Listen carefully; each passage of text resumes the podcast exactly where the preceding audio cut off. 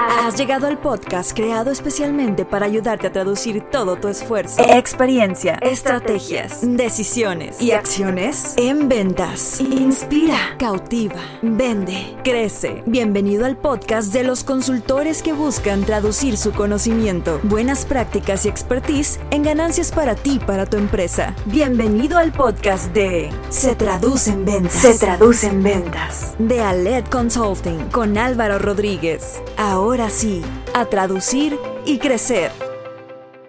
Este episodio es para los que buscan desaprender y aprender nuevas estrategias de innovación en el área comercial. Para tiempos difíciles, soluciones funcionales. Potencializa tus ventas y consolida tus procesos comerciales, implementando acciones medibles, eficaces y productivas. Todo esto con nuestra consultoría y mentoría comercial en Aled Consulting. Obtén experiencia, conocimiento y acompañamiento para estructurar tu proceso comercial. Descubre todo lo que podemos hacer por ti y tu empresa. Capacitamos y entrenamos equipos comerciales y gerenciales de corporativos, pymes, startups y microempresas por medio de programas de entrenamiento, mentorías comerciales y talleres enfocados a la venta, estrategia y gestión comercial. Conoce cómo podemos ayudarte a vender más y mejor. Visita www.aledconsulting.com y encuéntranos en Facebook, Instagram y LinkedIn como Aled Consulting. Aled Consulting. Inspira, cautiva, vende.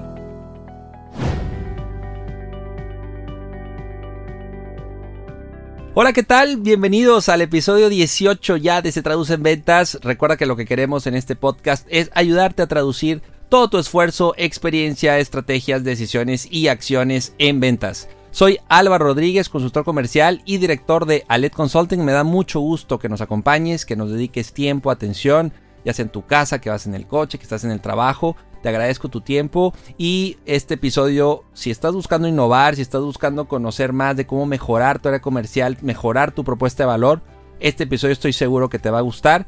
Tengo un gran invitado, eh, tengo el gusto de, de que me acompañe hoy Víctor Melgarejo, él es eh, un estratega experto en vinculaciones, en pensamiento sistémico, es inspirador de posibilidades, estuvo como director de la incubadora de empresas del Tecnológico de Monterrey muchos años y actualmente está como director en MedConnecta Global, que ya nos platicará también todo lo que hace ahí.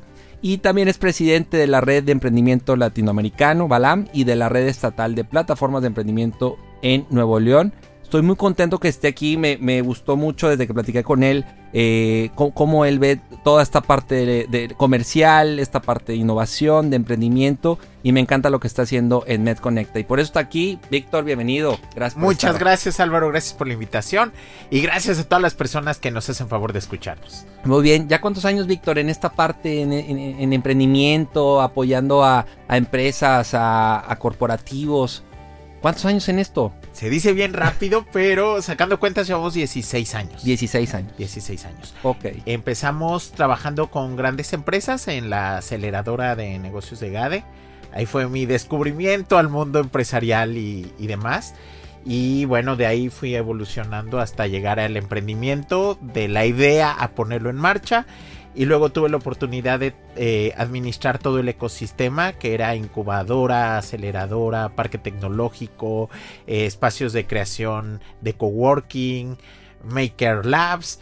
Y pues ahí te vas dando cuenta de, todo lo que va pasando con el emprendedor, con el empresario, porque también ya empiezas a tener empresarios. Por ejemplo, Parque Tecnológico administrábamos eh, empresas que hacían landing, empresas muy grandes, transnacionales, que llegaban a la región y pues te vas dando cuenta de eh, la maravilla no solo de emprender, sino también de innovar. Sí, que van de la mano, ¿no? van de la mano. Son dos caras de una misma moneda. Sí, todo definitivo, definitivo. Ya estaremos platicando de, innovación. Tengo, la verdad, eh, eh, preparé esta, esta, este episodio y, y decía, no, bueno, va, va a estar padrísimo por todo lo que vamos a comentar porque al final la parte de innovación no solo o se liga solamente con el emprendimiento y no, o sea, no, va, con todo. Eh, va, con muchas cosas, ¿no? Entonces, primero, platícame, Víctor, eh, este punto de quiebre, me dices 16 años, eh, hace dos años, año y medio, comienzas con al 100 con tu, con tu empresa. ¿Cuándo haces match con esto que haces? ¿En qué momento es tu punto de quiebre? Y dices, va por aquí, esto es lo que me gusta, me apasiona. Fíjate que llevábamos ya un ratito con muy buenos amigos estar pensando en qué íbamos a hacer. Eh, creo que eh, vivir el emprendimiento todos los días, escuchar emprendedores que están desarrollando su trabajo, que ves cómo lo están haciendo, los estábamos asesorando, creo que, que tenemos un buen pool de expertos que, que, nos apoyan y creo que era el momento. Eh, además, pues acababa yo de cumplir 40 años. Ok. Entonces creo que además es el punto de quiebre eh, en la vida, ¿no? Yo creo que está el punto de los 20 a los 30 y yo estaba pasando en el de los 30 a los 40 y era de si no lo hago ahorita ya no lo hice. Ok. Y el mundo corporativo es padrísimo, puedes hacer, y, y a mí la verdad me sentí muy libre en el TEC, me dejaron hacer muchas cosas. Eh, y de hecho eso me llevó a, a, hacer proyectos padrísimos, internacionalizar la incubadora, tener más de 120 proyectos en una incubadora, fuimos la incubadora más grande de Latinoamérica. Y entonces poder pensar en que, ok, y ya es momento, porque también con qué cara le digo a un emprendedor que se anime a hacerlo si yo no lo hago. Definitivo. Entonces fue de, ok, vamos a arrancar este proyecto. Y entonces con este grupo de amigos y todo un grupo de, de expertos que, que, el día de hoy tenemos, eh, estoy súper contento. Somos creo que la plataforma con un mayor número de expertos trabajando. Tenemos 75. Bien. Entre tutores y asesores. Y pues obviamente mis socios, Karina, Felipe, que, que son buenísimos. Y tenemos un área que, que además a mí me encanta y, y, y parte de mi corazón está ahí, que se llama el equipo de Solvers. Nosotros invitamos a chicos que están estudiando la carrera a colaborar con nosotros, a que hagan sus prácticas, pero les vamos enseñando procesos de emprendimiento, herramientas de innovación, los vinculamos directamente a proyectos para que vayan emprendiendo y, y es algo que yo venía haciendo desde hace alrededor 12 años y hoy ya están de directivos en empresas. Eh, entonces creo que eso les va ayudando y muchos ya son emprendedores, tienen empresa propia. Creo que eso también les va ayudando a crecer. Entonces a mí me gusta ver a Met como una empresa que no solamente empodera, innova, sino también desarrolla talento. Ok, Entonces, ahí se juntan los tres factores sí. clave, ¿no? Y, y bien, yo creo que eso es lo que hace que que pues tú estés contento, que, que, que, digas, bueno, me encanta esto que hago, me apasiona, ¿no? Definitivo.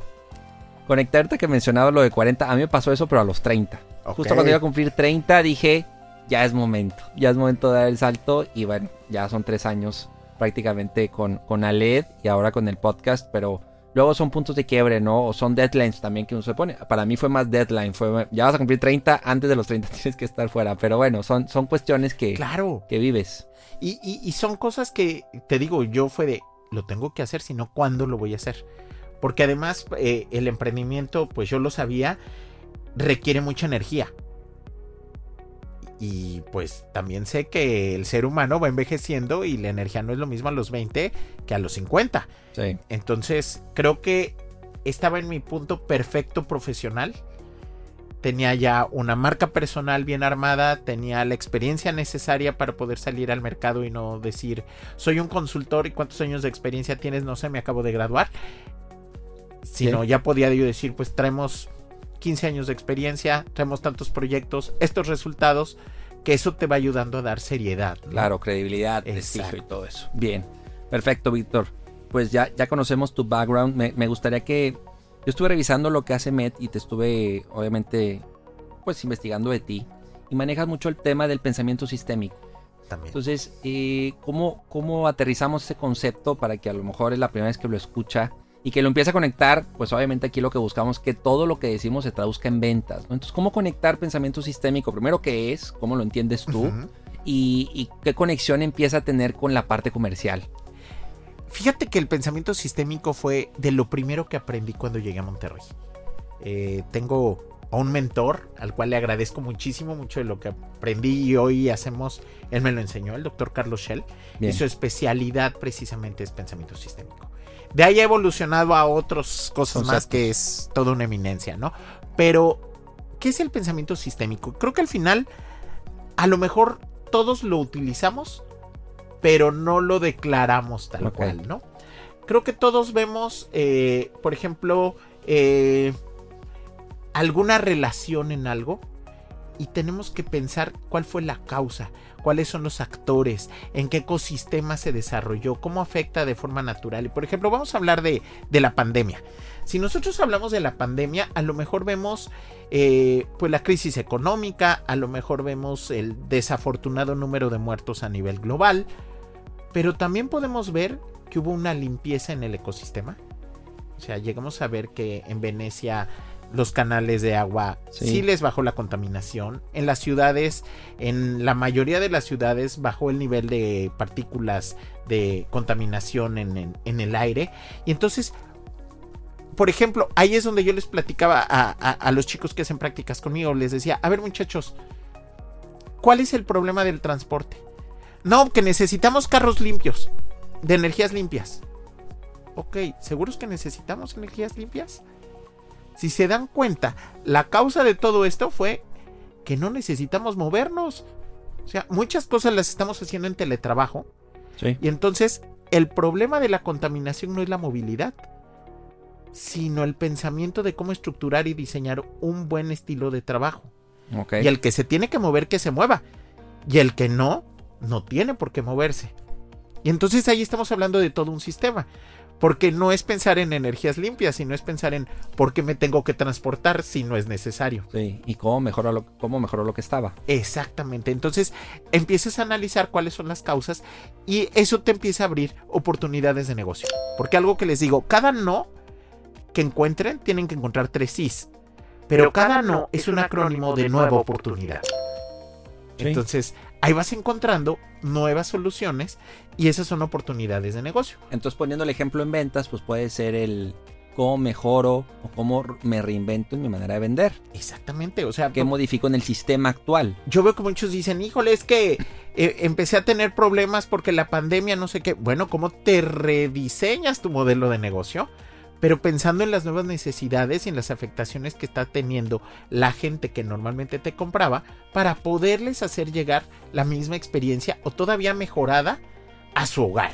Claro, que claro, en ese proceso entran resistencias, miedos, paradigmas, Cultura. dudas, salto no salto, qué van a decir y si no la armo. Entonces también entra esta parte de, de mentalidad, creencias limitantes, miedos.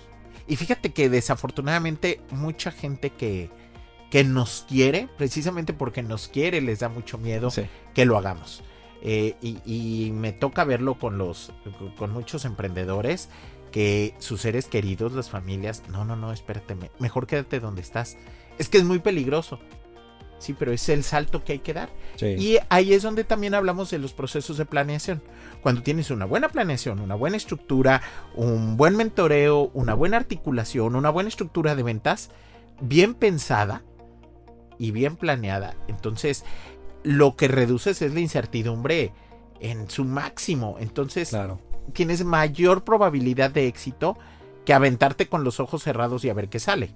Bien. Que también eso es importante. Sí, no, definitivo. Y conectado con eso, Víctor, eh, de lo que estás viendo, lo que has visto en 2020, que nos ha dejado mucho aprendizaje definitivo por, por esta situación, pero lo que ya venías viendo de 2, 3, 5 años, ¿en qué sí o sí consideras que en la parte comercial hay que reinventarnos?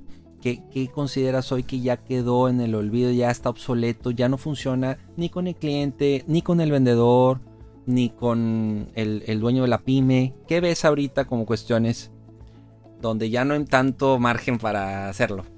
Mira, yo creo que la cultura. La cultura. Sí. Eh, creo que venimos con una carga cultural muy fuerte de estructuras organizacionales de los años 50 porque además es cuando la administración y la mercadotecnia empiezan a crecer y entonces todos los libros se escriben bajo esos dogmas sí. y el mundo ha cambiado y el emprendimiento también. Entonces tenemos que ver qué es lo nuevo y hacia dónde se está yendo. Entonces tenemos que realinearnos. La forma de vender no es lo mismo en los años 80 a como se vende hoy.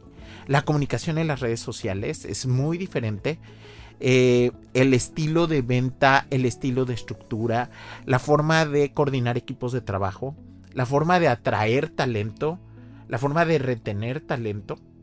Por ejemplo, eh, de los millennials en adelante, o sea, millennials y centennials, eh, hay estudios que comprueban que te van a estar en una organización entre dos y tres años y van a evolucionar a otro trabajo.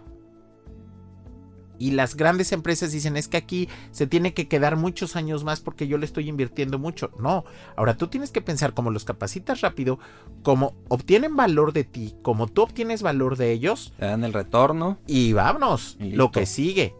Si tienes la suerte que se quedan contigo, qué bueno.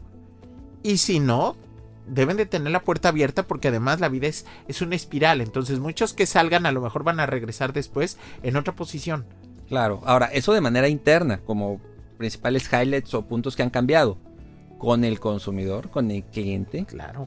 Cómo le tocábamos la puerta antes. Cómo le convencíamos. Hoy, hoy también hay muchos cambios con el, con el prospecto, ni siquiera cliente, con el prospecto. Al momento de abordarlo, al momento de Sí. mandarle una propuesta. ¿sí? Hoy es más, este, también más acelerado, más, más, este, evalúa 5 o 10 opciones. Antes solo era A o B.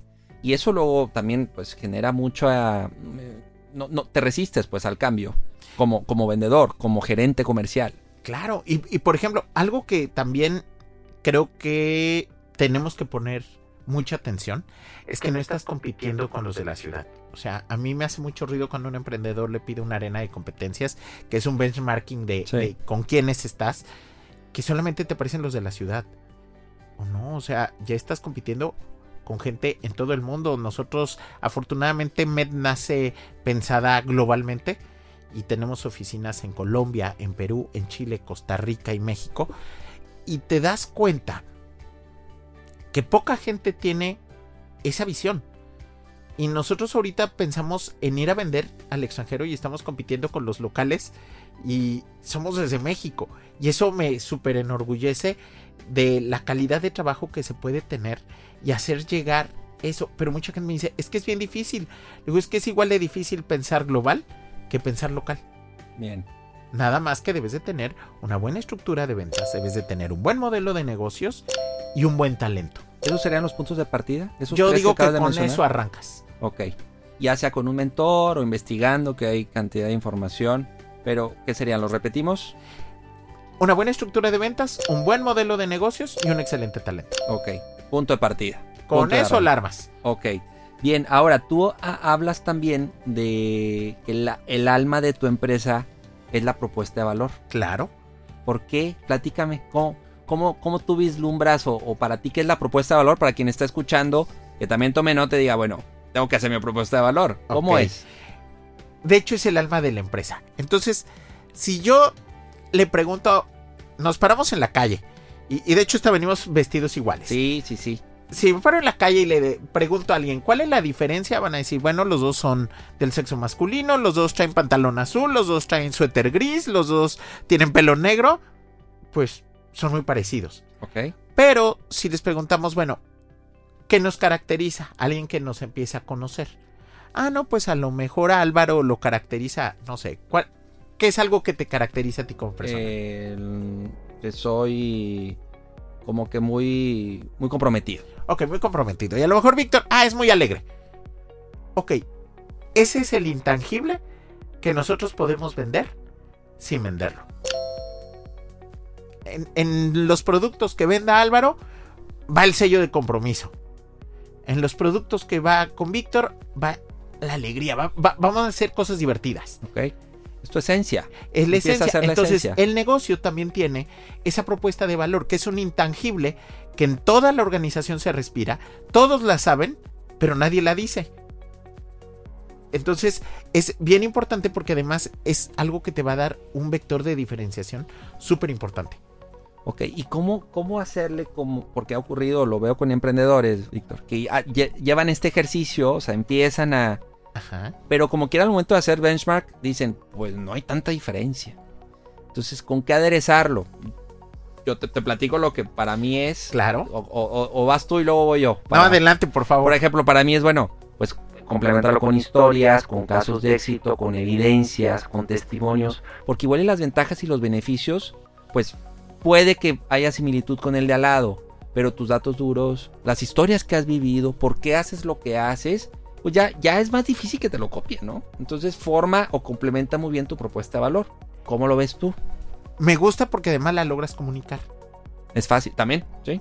Porque es bien difícil comunicar una propuesta de valor. Porque de nuevo es un intangible. Entonces, cómo comunicas ese intangible, ¿no? a veces cuando doy clases, les comento normalmente cuando doy clases en bachillerato, ¿no? Por ejemplo, ¿no?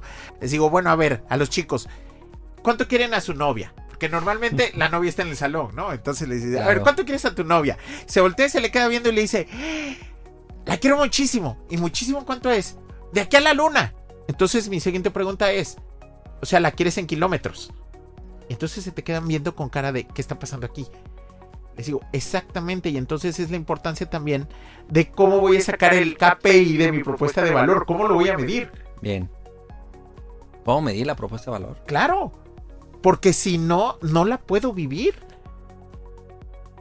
Entonces, eso te empieza a ayudar a aterrizar a los indicadores y, dicen en, en, administración, ¿no? Si no lo mides, no lo controlas y si no lo controlas, no lo mejoras. Entonces, es importante medir esos intangibles. Ahora, la propuesta de valor, junto con esta medición, pero la propuesta de valor, ¿cada cuándo consideras que tiene que ir evolucionando? Me queda claro que no está escrito en piedra. Y habrá, pero ¿qué, tiempo será prudente? O, ¿O no hay un tiempo? Mira, yo soy de la creencia que la propuesta de valor es lo único que no cambia. Okay. Es ese eje que puede evolucionar. Y, el mejor de los casos que, que, creo que puede ser es Louis Vuitton. Ellos, por ahí de 1864, el señor se dedicaba a hacer baúles para viaje. Y cada que alguien le preguntaba, y, de hecho hay cartas, él nunca se refería a sus baúles como baúles. Él hablaba, para la gente que nos está oyendo, los baúles de ese 1800 eran como las maletas que vemos que, que se suben al Titanic cuando empieza la película, así grandes contenedores cuadrados para los grandes viajes de las personas que tenían muchísimo dinero. Entonces él no se refería como baúles, él hablaba como contenedores de objetos de valor. Entonces pasan de moda los baúles y Luis Vuitton sigue evolucionando el producto. Ojo, el producto evoluciona la propuesta de valor, ¿no? Ok. Y entonces hace camisas, hace ahora cubrebocas, hace bolsas. ¿Y qué es lo que hace? son contenedores de productos de valor, porque un zapato, pues yo sí valoro mis pies. Entonces es un contenedor de un producto de valor, de un objeto de valor. El cubrebocas, pues es un contenedor de un objeto de valor, que en este caso soy yo. Bien. Entonces, sigue cumpliendo. La, propuesta de valor sigue válida. Lo que vas cambiando es el producto, porque además el producto tiene que ir evolucionando. Yo creo que cada temporada, quizá cada año, máximo dos años, tú tienes que dar un refresh de tu catálogo de productos porque vivimos en un tiempo ya no como los años 50 que podía durar un producto 5 años en Anaquel y, y, la gente lo iba a estar comprando. Sí, y ahí es donde tiene que haber una conexión también con el propósito, con la misión, con la visión, con, con cómo nos vemos en 5 años, con el talento humano. Todos, ahí es donde ya se empieza a armar rompecabezas, ¿no? Y ahí lo logras aterrizar. Sí, definitivo. Ahora, con la propuesta de valor, me queda claro que es como, como nuestra gran bandera, ¿no? Así como que esta es mi propuesta, esto soy, en esto soy diferente, en esto soy mejor, aquí están las evidencias, todo lo que hemos comentado. ¿Cómo consideras adicional a esto, como complemento, Víctor, a la propuesta de valor, sobresalir entre tanto ruido, entre tantos distractores, entre tanta competencia, porque también, eh, pues, por más que tengas claro que eres diferente, está la jungla, y está la jungla digital, y también está la, tradicional. O sea, en las dos hay, hay un sinfín de, pues, de, en tu industria de, de buenos, o sea, de, que dices, son buenos competidores, pero también hay mucho charlatán y hay muchos que dañan a tu industria, independiente de la que estés, te dañan. ¿Cómo le hacemos para sobresalir? ¿Qué crees que hoy funciona? Como empresa y como vendedor. Mira, para mí es muy importante el prestigio. Por eso hablaba de un buen talento. Cuando estás rodeado de gente talentosa, que dan lo mejor y te generan el mejor producto, puedes empezar a tener historias de éxito. Porque entonces empiezas a documentar todo tu proceso y al final tienes un producto exitoso con una historia exitosa y muchos aprendizajes documentados. O sea, cuando hablamos de innovación, eh, hay estadísticas que el 80% de la innovación falla y es donde la gente tiene miedo, pero también si no te atreves a hacerlo, nunca lo vas a poder hacer y todo el mundo te va a rebasar. Pero algo súper importante en innovación es documentar. Entonces, si tú documentas y aprendes, todos van avanzando. Y por ejemplo, hay clientes súper conscientes y a, y a mí son los que me encantan porque sé que son los que van a, a dominar el mundo próximamente. Sí. Porque son los que están de acuerdo con hacer esas evoluciones, ¿no? Y, y pues vamos, o sea, ya sé que a lo mejor no funciona, pero vamos a arriesgarnos. Y el trabajo de nosotros es hacer de nuevo que el porcentaje de certidumbre de que va a funcionar sea lo más alto que se pueda. Y lo hemos logrado, pero para eso necesitas traer a los mejores y no solo de la región, traer a los mejores del mundo a que te vengan a apoyar. Porque además traes experiencia. Por ejemplo, me encanta hacer eh, mezclas donde tienes a gente de 20 años con alguien de De 60 y cúbole. Ya. Porque entonces traes una mente fresca con todo el conocimiento. Sí, es un buen mix. Y entonces eso te cambia el panorama por completo y le da la seguridad a nuestros clientes también de que van a tener un buen producto, que hay mucha experiencia, pero también vienen cosas muy diferentes pensando en procesos de innovación. Claro, ahora, en esta parte de innovación, y lo platicábamos en el episodio anterior, quiero conocer tu opinión porque ya, ya para entrar en materia también y con- conectar innovación con ventas, también creo que es- están estos dos mundos, Víctor, donde por un lado está el emprendedor, está el microempresario, la microempresa, ¿no? Y ellos dicen, oye, pues estamos muy chiquitos, entonces es difícil sobresalir y es difícil competir, ¿no? Y es difícil innovar porque lo ven como algo muy lejano o solo de corporativos. Pero el otro mundo están las grandes, los pymes, las, grandes, los corporativos, que también eh, la barrera ahí es que, pues como somos tantos y como estamos creciendo y estamos a nivel nacional e internacional, como que la innovación se convierte, lo, lo- lo- convierten también en algo como, está el departamento de innovación solamente y con eso cumplimos. Entonces, ¿cómo ves estos dos mundos? Para ¿Qué empezar, la pregunta de, de muchos casos es ¿qué hace el departamento de innovación? Sí. O sea, eh, a veces es, llegas y, y, bueno, ¿y ustedes qué están haciendo, no? Porque no vemos nuevos productos. Entonces, eh, me, me voy a ir muchos pasos atrás, Álvaro. Para mí, ¿qué es emprendimiento y qué es innovación? Bien. Porque voy a necesitar esos conceptos. para adelante, adelante. Para mí, emprendimiento, ojo, no es tener una empresa, sino es querer cambiar el status quo de las cosas Bien. para bien. Entonces, cualquier persona que quiera cambiar es un emprendedor. Y hacer algo diferente y validarlo en el mercado, eso es ser innovador. innovador. Si no lo validas en el mercado, eres muy creativo.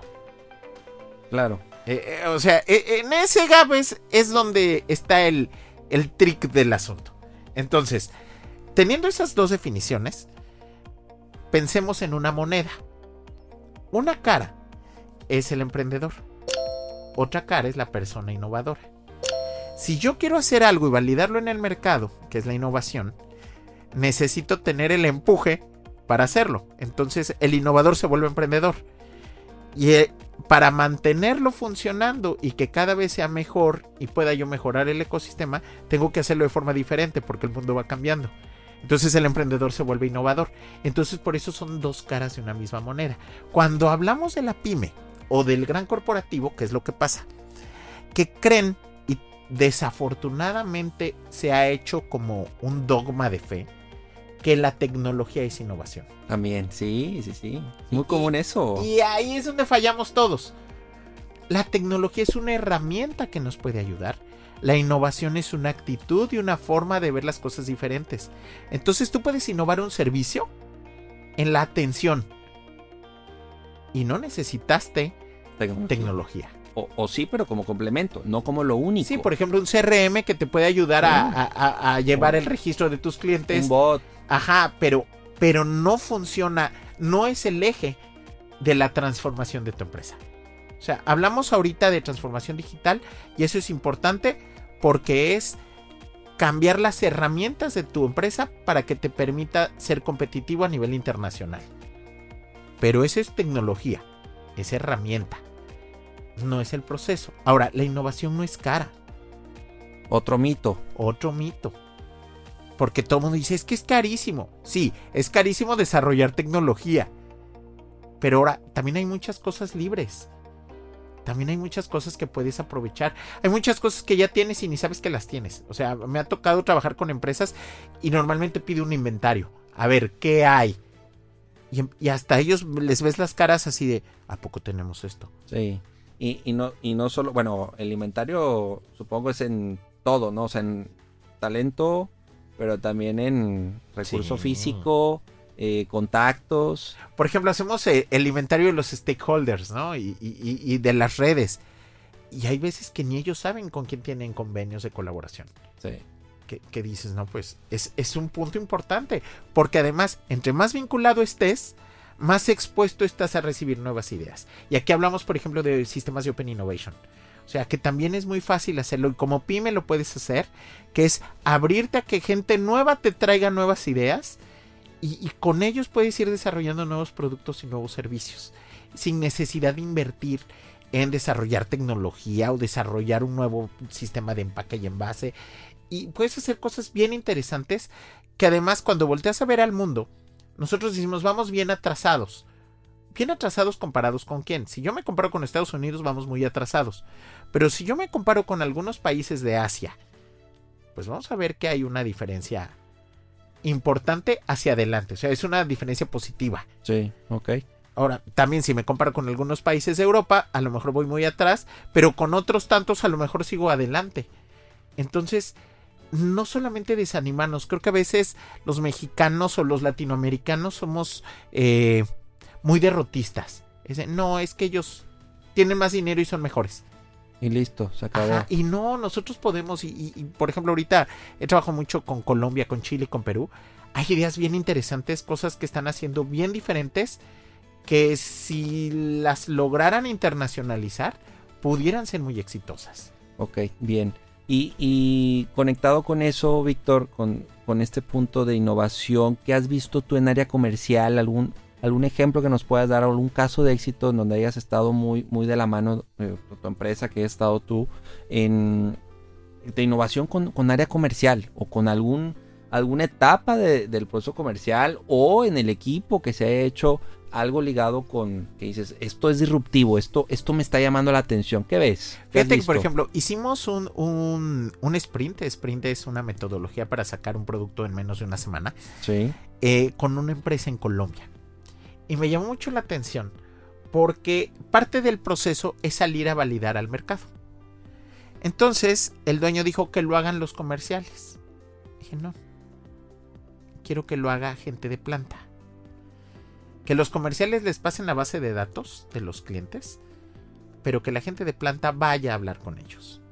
No, Víctor, estás loco. Por favor, o sea, es parte del proceso. Sí, para eso estoy. Ajá, si quieres.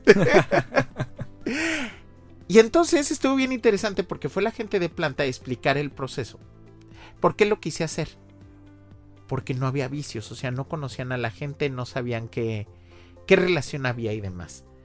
Cuando regresaron, regresaron con más información de la que los vendedores normalmente tenían. Entonces eso nos permitió hacer un cambio importante en la capacitación. O sea, estos eran vendedores que contrataba la empresa, gente muy joven, que los habían preparado en el producto A, pero nunca nadie les enseñó a que tenían que escuchar. Entonces ellos iban a hablar. Entonces, es un proceso que hicimos para ahora, y de ahí salió también, o sea, salió como a colación del proyecto, sistema de escucha activa. Entonces, cada que van, ¿qué escuchan? ¿Qué entienden? ¿Y cómo puedes mejorar el servicio? Han incrementado sus ventas de una forma muy importante a partir de ese proceso. Y ya nos tocó la pandemia.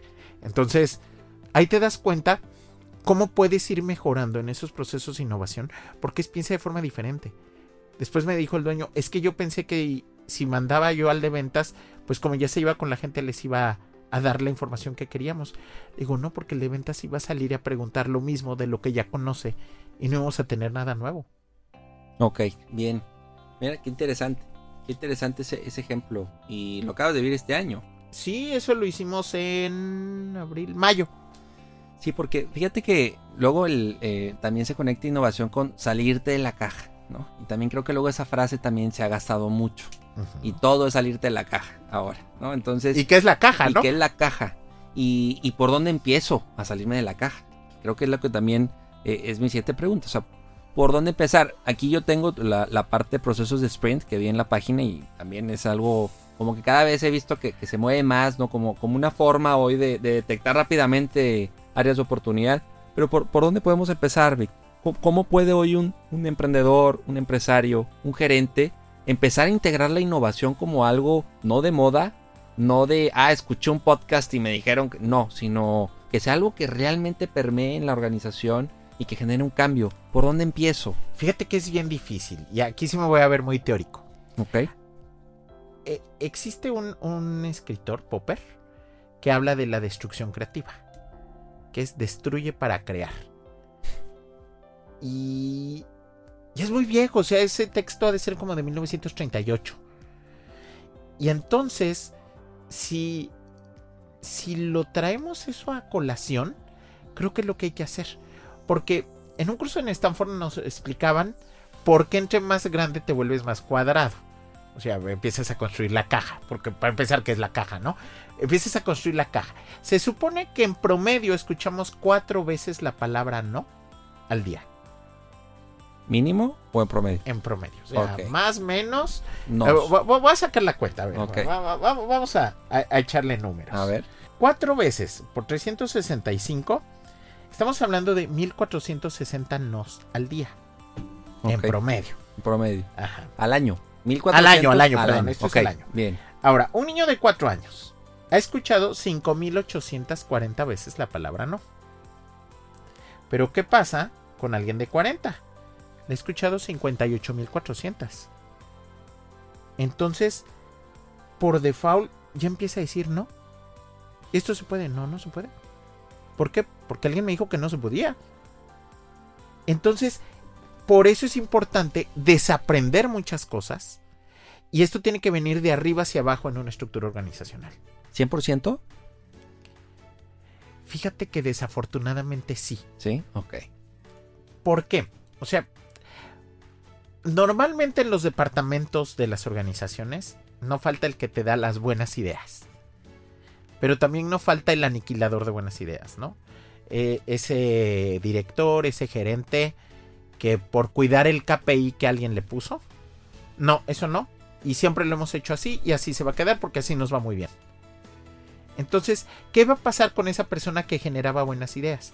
A la quinta que presenta y lo batean, ya se va a quedar callado y o se va a buscar otro lugar para trabajar o va a seguir haciendo lo que le dijeron que tenía que hacer en un manual escrito hace 10 años. Bien. Entonces sí es de arriba abajo. Entonces, cuando viene de arriba hacia abajo, es a ver si el director hace cosas diferentes, si el gerente o el presidente hace cosas diferentes, pues nosotros tenemos que hacer cosas diferentes. Y además va a empezar a pedir cosas diferentes. Va a costar mucho trabajo.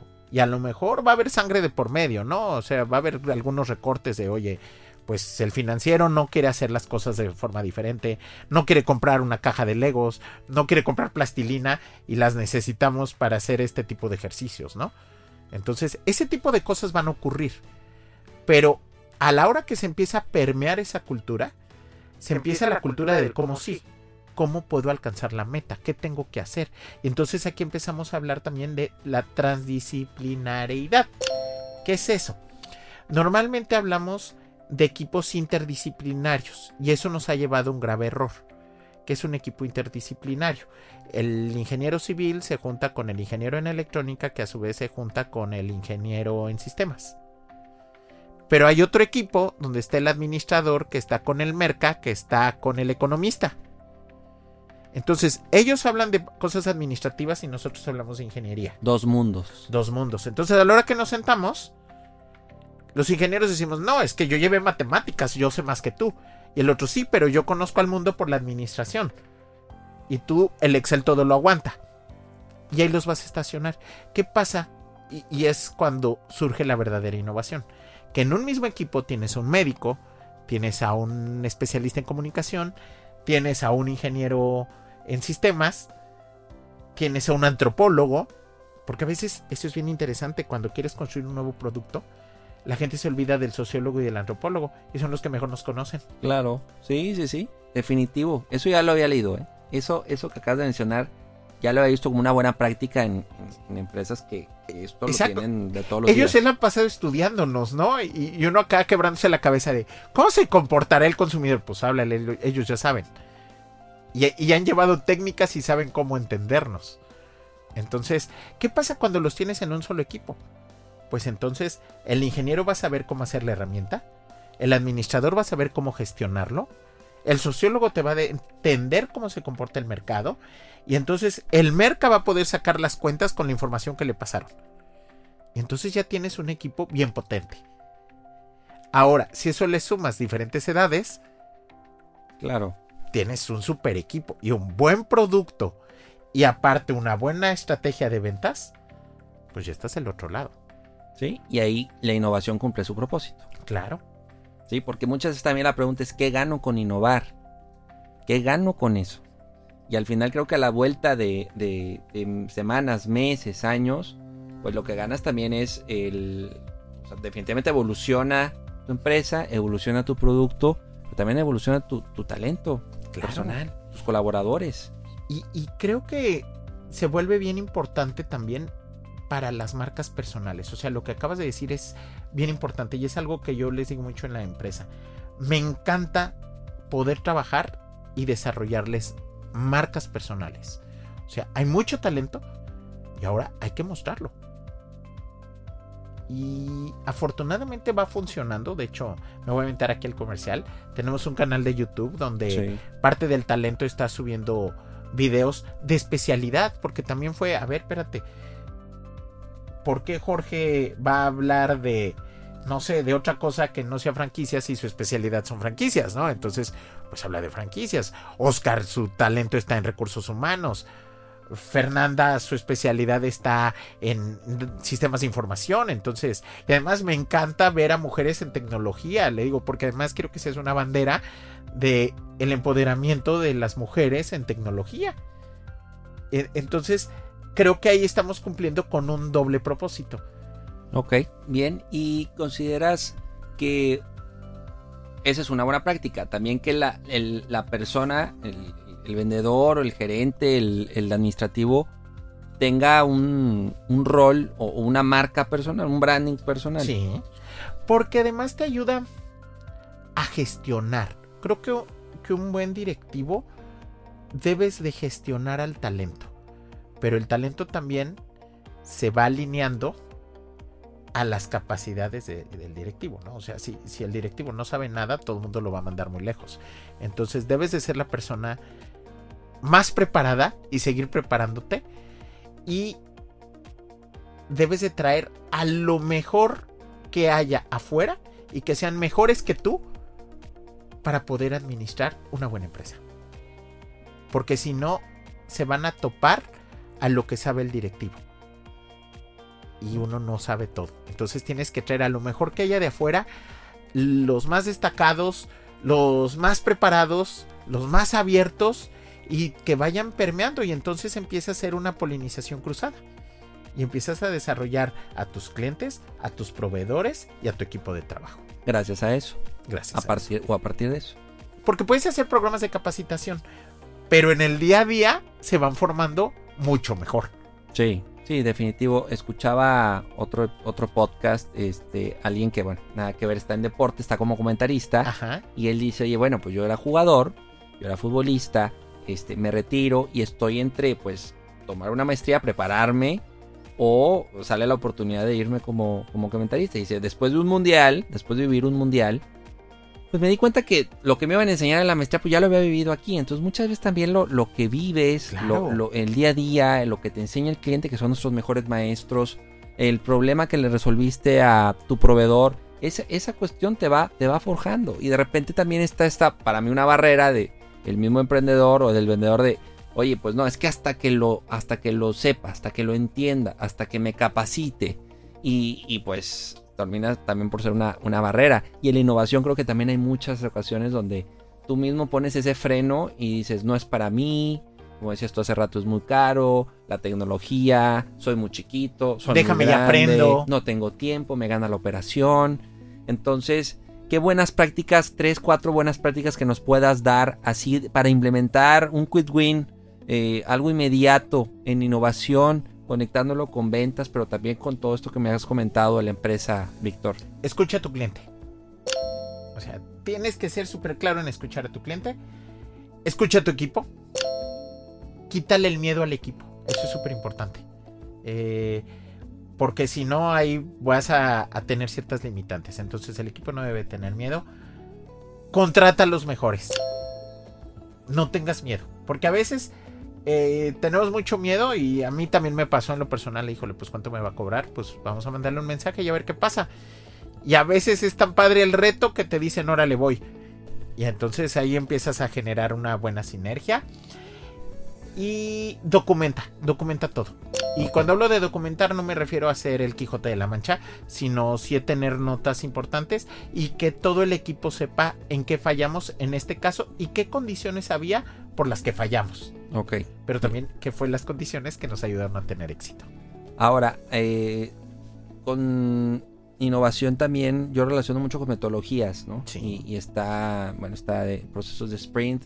¿Qué otra vez, con una metodología que ahorita le veas muy fuerte, no tanto si está de moda o no, sino que digas, oye, esta metodología nos, nos agiliza o profundiza más que esta otra, dos o tres que, que Mira. tengamos que tener en el, radar. En lo personal, sé que ya ahorita está viejita, pero a mí me sigue gustando Design Thinking.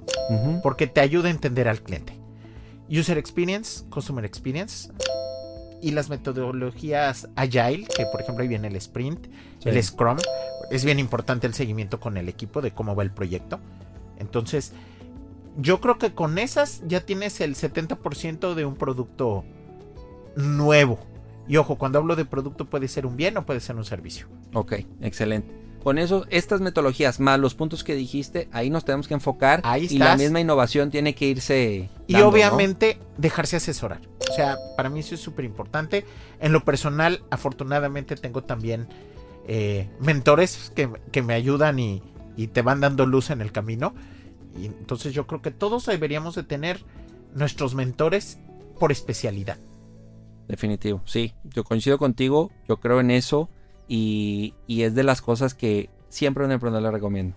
El viaja, lee y pide un mentor. Claro. O sea, este, búscate un mentor. Alguien que, que, te- que vaya 10, 15 pasos adelante que, adelante que tú y pueda eh, pues ahorrarte la curva o, o- o disminuir la amortizarla. Decía mi abuelita, hay que aprender en cabeza ajena. Sí, definitivo.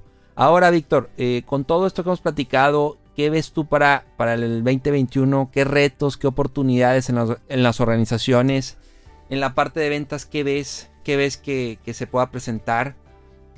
Me queda claro que el parteaguas de marzo ha sido fuerte. ¿Y qué, qué ves?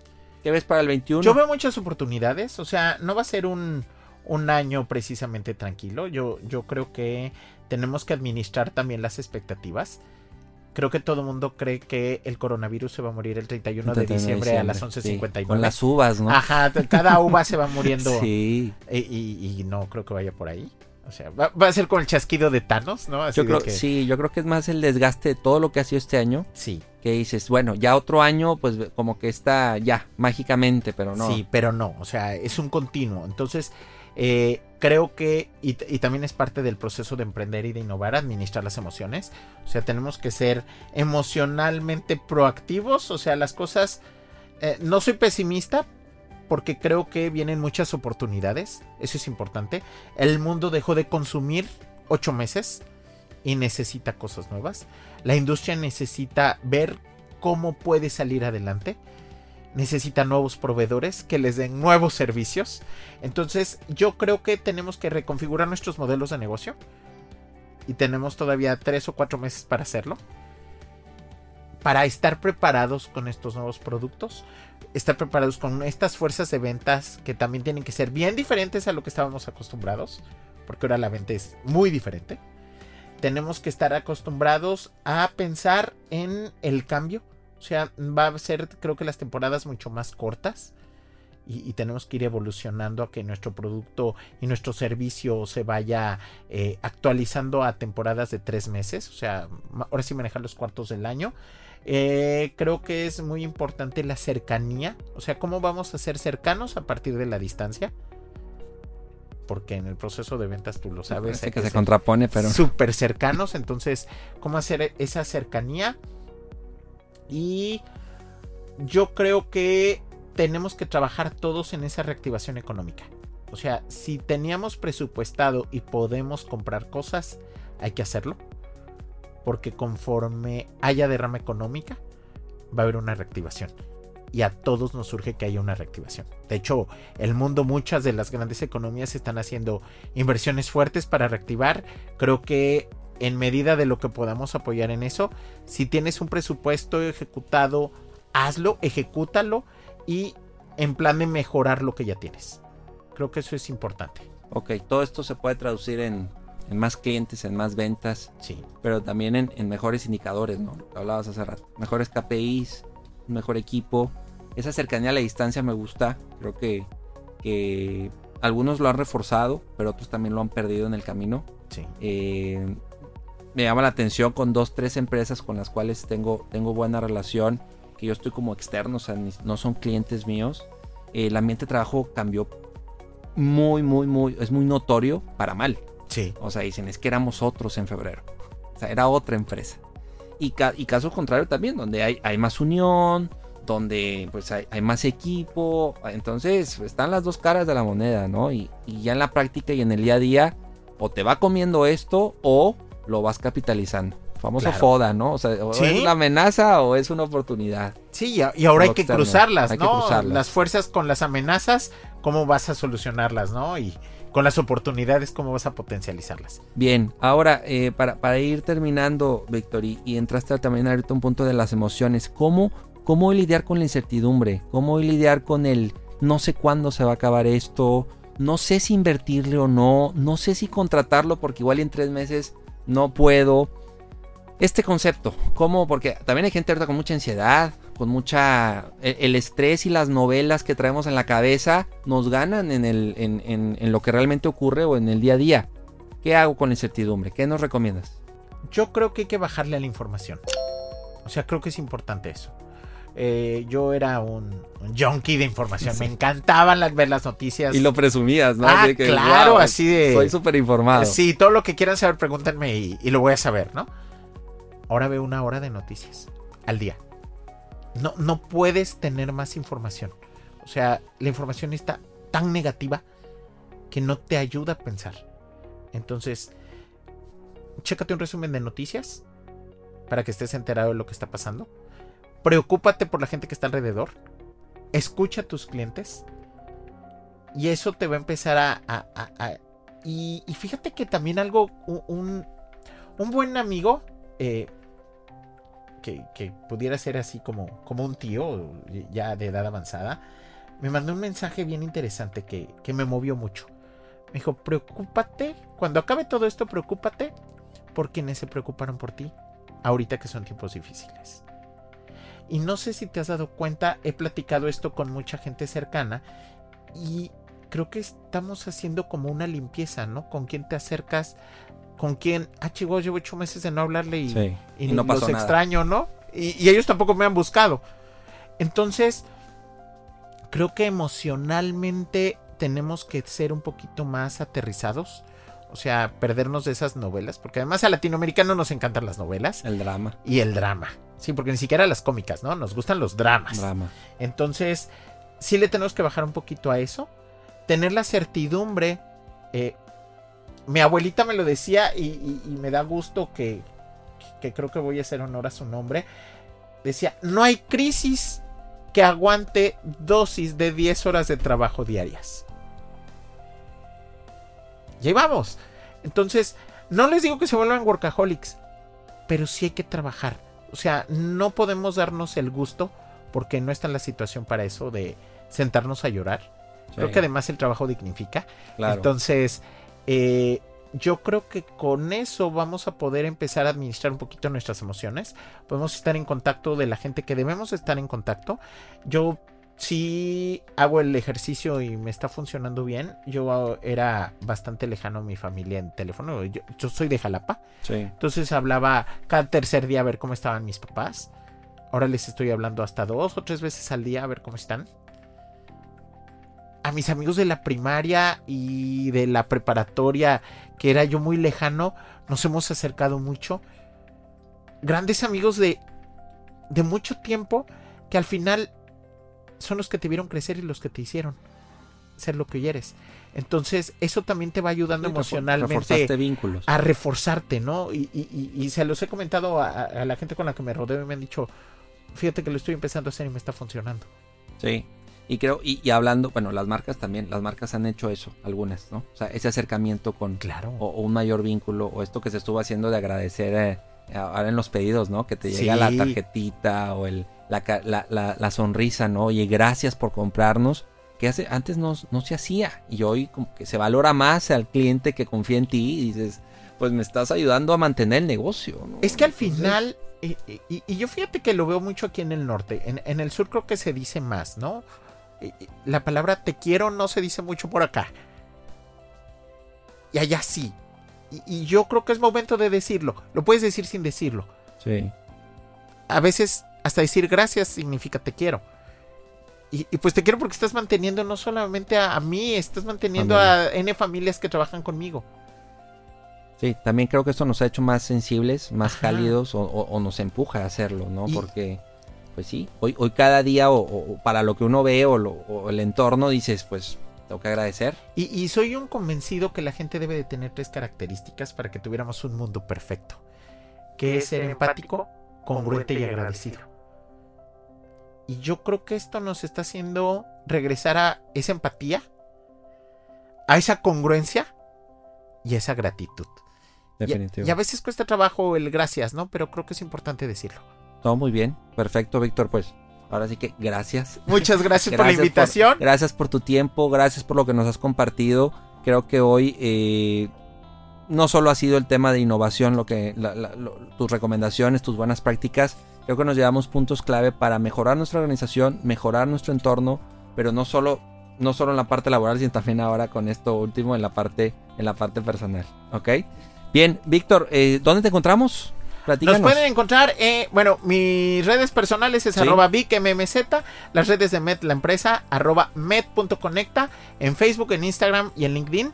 Los invitamos a que nos sigan, cualquier duda, comentario, sugerencia. Y en YouTube también, met.conecta, tenemos ahí los videos que les decía. Son videos relativamente cortos y que también pueden aprender mucho. Excelente, Y ojalá Víctor. un día nos puedas acompañar. No, hombre, encantado, encantado. La verdad es que sí me, me gusta lo que he visto en Met, lo que hacen. Te lo comenté cuando platicamos Sí, la sí, primera sí. vez y, y encantado de conocer mucho más de ti, de tu esencia, lo que piensas. Y estoy seguro que, que van a crecer mucho y que van a lograr todo lo que tienen ahorita en la planeación. Lo van a lograr. Deseo eso de todo corazón. Mil gracias, Álvaro. Va, Víctor, pues muchas gracias. Y a nuestra audiencia, gracias por escucharme de verdad, por, por, el, por tu tiempo. Te invito a que te suscribas, a que compartas el podcast y también nos dejes tu reseña en Apple Podcast. Y bueno, pues estamos también en nuestras redes sociales, en Instagram, en Facebook, cómo se traduce en ventas y también a LED Consulting. Por, por cierto, estamos nosotros ahorita haciendo la planeación comercial 2021 a las empresas. Si te interesa, por favor, escríbenos. Y encantados también de platicarte detalle lo que hacemos como planeación comercial y estratégica 2021. Te invito a que nos escuches en un próximo capítulo de Se Traduce en Ventas. Soy Álvaro Rodríguez y recuerda, inspira, cautiva, vende. Hasta la próxima. Episodio traducido. Acabas de terminar un capítulo más de Se traduce en ventas con Álvaro Rodríguez. Esta es una producción de Aled Consulting con Inspiral México. Síguenos en Instagram como arroba Aled Consulting y visita www.aledconsulting.com.